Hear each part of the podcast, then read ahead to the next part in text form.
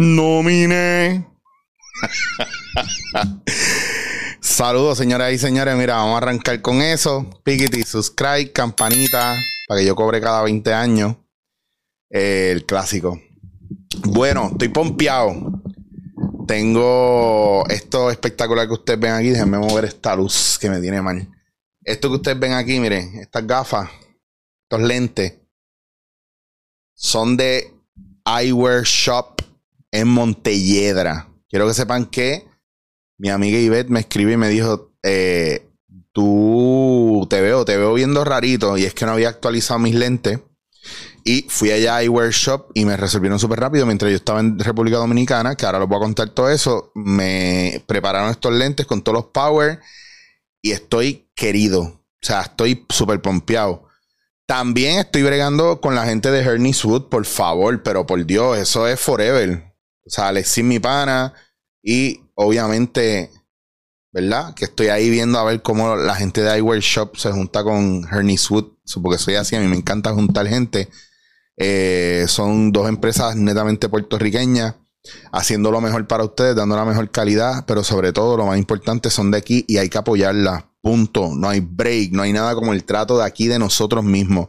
Así que gracias a Ivette allá en iWear Shop, eh, de verdad que estoy bien contento con estas, con estos espejuelos espectaculares. Y saludito a Alexis, mi pana allá de Hernie Sud en el área oeste, que seguimos, seguimos para adelante, vienen cositas nuevas, cositas chéveres.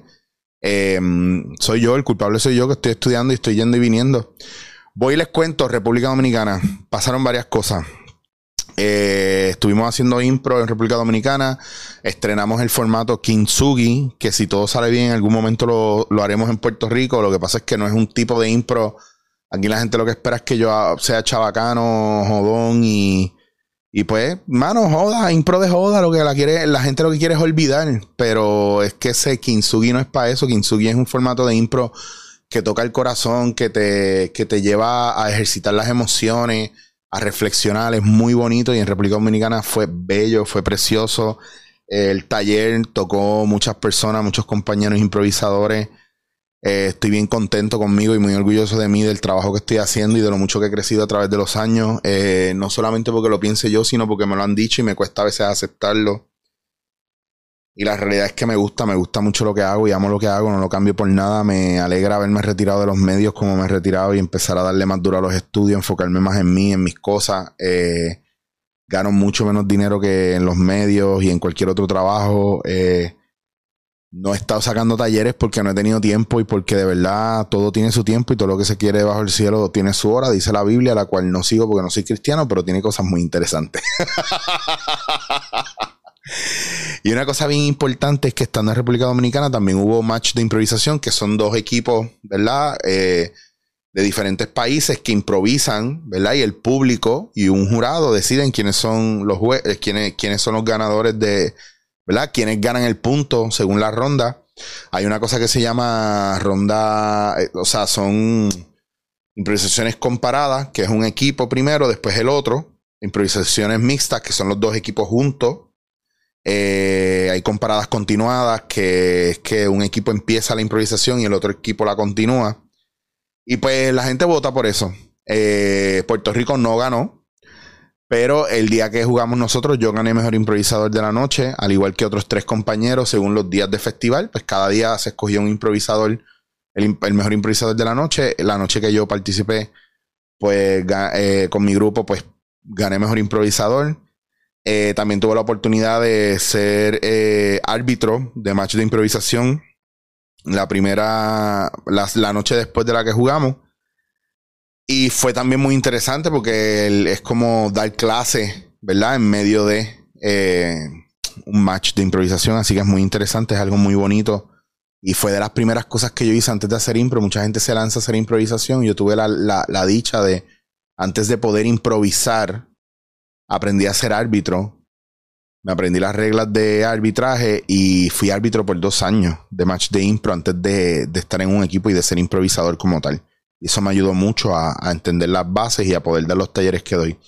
Ahora, yendo a unas cosas que vi que fueron bien, bien jodidas. Y aquí tengo que decir que, pues, eh, bajo ninguna, ¿verdad? No, no, tengo ninguna intención y no hay ningún, ninguna malicia de, de tirarle los 20 a nadie ni, ni de hacerle daño a nadie.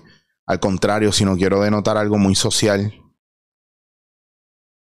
había mucho clasismo y mucho elitismo entre dominicanos y otros dominicanos, depende de la clase social del dominicano, pues a veces íbamos a sitios donde estábamos los equipos de México, Colombia, Puerto Rico, España, pero no querían a los equipos dominicanos ahí, eso era bien fuerte, entonces varias veces se tuvo que pelear para que se les permitiera. Eso es lo único que voy a decir al respecto y fue muy chocante para mí porque aquí en Puerto Rico somos unos huele bichos, pero no hacemos eso. O por lo menos yo no lo he visto como lo vi allá bien marcado. Me encontré con gente que no hace más que trabajar y trabajar y trabajar. Gente que entra a trabajar a las 7 de la mañana hasta las 5 de la tarde y después se va a hacer Uber para empatar la pelea. Wow.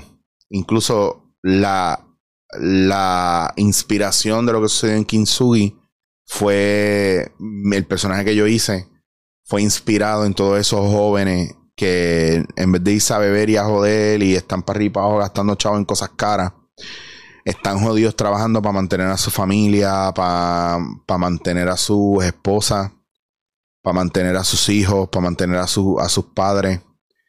Y yo digo ahora,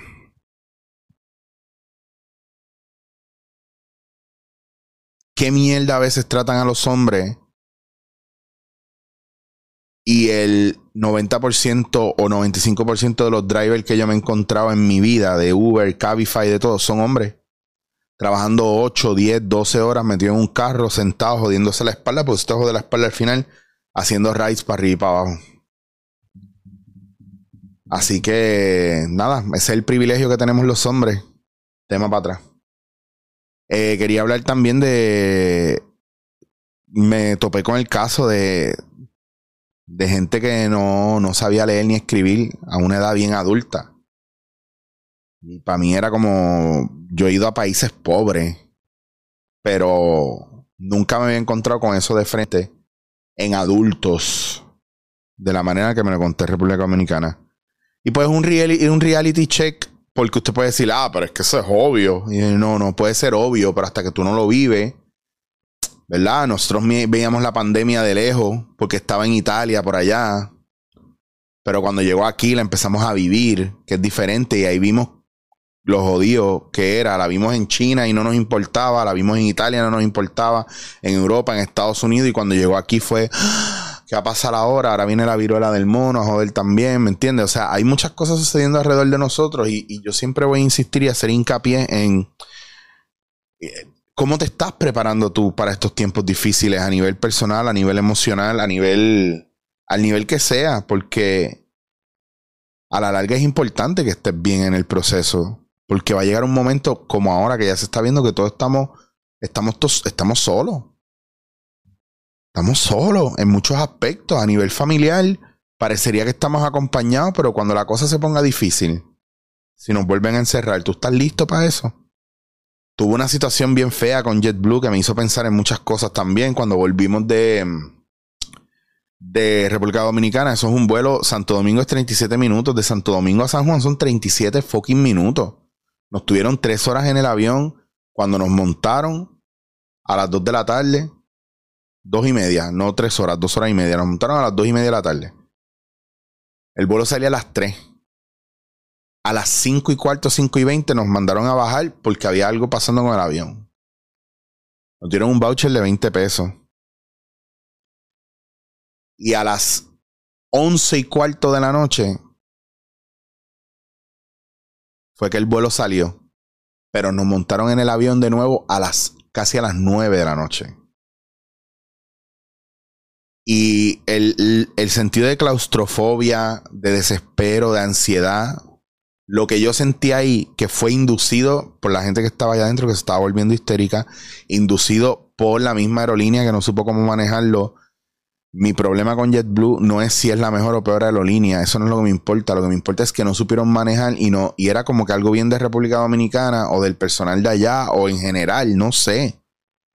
Esta pendeja de no te voy a decir nada y te voy a mantener en suspenso por muchas horas y después cuando te diga la que hay, tú me vas a decir, coño, si me lo hubieras dicho antes, yo hubiera resuelto de otra manera. O sea, a veces por nosotros no decir las cosas, no le damos la oportunidad a la otra persona que se autogestione.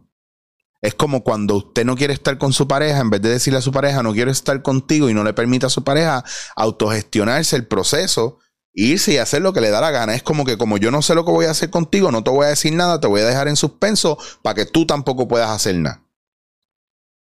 O hay muchas cosas pasando aquí y, es una cuestión de falta de comunicación. No sé, no sé, es como, por ejemplo, hoy les estoy haciendo este video con muchas cosas que quería contarles a la vez y es como un popurrí de mierdas que están pasando y pues que uno aprende de eso. Número uno, aprendo que en vez de juzgar, seamos un poco curiosos y averigüemos. No todo el mundo es igual. Segundo, no porque tú hayas vivido una experiencia mala con alguien significa que todo va a ser así con la misma persona. Eh, no había escuchado nunca la palabra misandria, que es el odio hacia los hombres. Y es un término nuevo para mí y resulta que es un término del siglo XIX y no se vino a aplicar hasta el siglo XX donde se empezó a ver más. Entonces una palabra básicamente nueva. Nadie habla de, misandria, que literalmente la gente que odia a los hombres, ¿verdad? Eso es todo. Y lo veo, lo veo mucho y creo que tenemos que mirar mucho para adentro, pero sobre todo trabajar mucho el proceso de comunicación. Cómo nos estamos comunicando con los demás. Y no esperemos resultados positivos o buenos si nosotros estamos comunicándonos fallidamente con todo el mundo o escondiendo cosas. Que al final sí van a afectar eh, los procesos de mucha gente. Por eso es bien importante y se los digo y les traigo eso a colación porque el trabajo que nosotros tenemos que hacer con nosotros es cómo limpiamos el entorno y podemos empezar, ¿verdad? A trabajar desde un lugar donde podamos ser mucho más honestos, más directos, no importa lo que pase, y, aprender a decir que no cuando lo necesitemos y sentirnos culpables. Porque al final hay mucha manipulación en la calle y, y uno de los temas que quiero traer, ¿verdad? Y de lo que quiero empezar a trabajar en los talleres, que por cierto, quiero sacar un taller aquí en Puerto Rico presencial en septiembre. Así que si hay gente interesada en eso, gmail va a ser en área metro. No va a costar más de 150 dólares. Para que sepan, está en un range entre 100 y 150. Y estamos mirando si, si va a ser dos días intensivos o cuatro días intensivos. Si fueran cuatro días, serían dos días una semana y dos días otra. Si fueran dos días, probablemente podrían ser en fin de semana. Así que vamos a ver, porque si hay suficiente quórum, tiro el de semana de cuatro días y tiro el intensivo de fin de semana, todo de corrido. Y usted si quiere apuntarse a los dos, apunta a los dos y yo le aseguro que no importa lo que pase, no vamos a repetir absolutamente nada de lo vivencial. A lo mejor los ejercicios, pero, pero lo que sucede ahí con la gente es totalmente diferente. Así que Sigan pendientes para todos los de ustedes que me están apoyando y me siguen apoyando. Págata, ahí se los dejo. PayPal.me, diagonal Chicho Guasier. Gracias, gracias, gracias, porque todo suma. Ustedes no saben lo mucho que ustedes me ayudan. A lo mejor la gente piensa que yo me estoy llevando un fracatán de dinero. No pero todo suma, porque yo hago unos potes donde digo, esto es para la transportación en Barcelona, esto es para la compra, esto es para los libros, esto es para seguir pagando los domains, esto es para seguir abonándole a los pasajes o a las cosas que debo de las cosas que he pillado, para lo de las clases, o sea, aunque ustedes no lo crean, estoy bastante organizado en eso y que sepan que el próximo año sale el libro Improterapia. Así que estamos bregando con el borrador esas son la, ¿verdad? Ese es el aviso parroquial de hoy.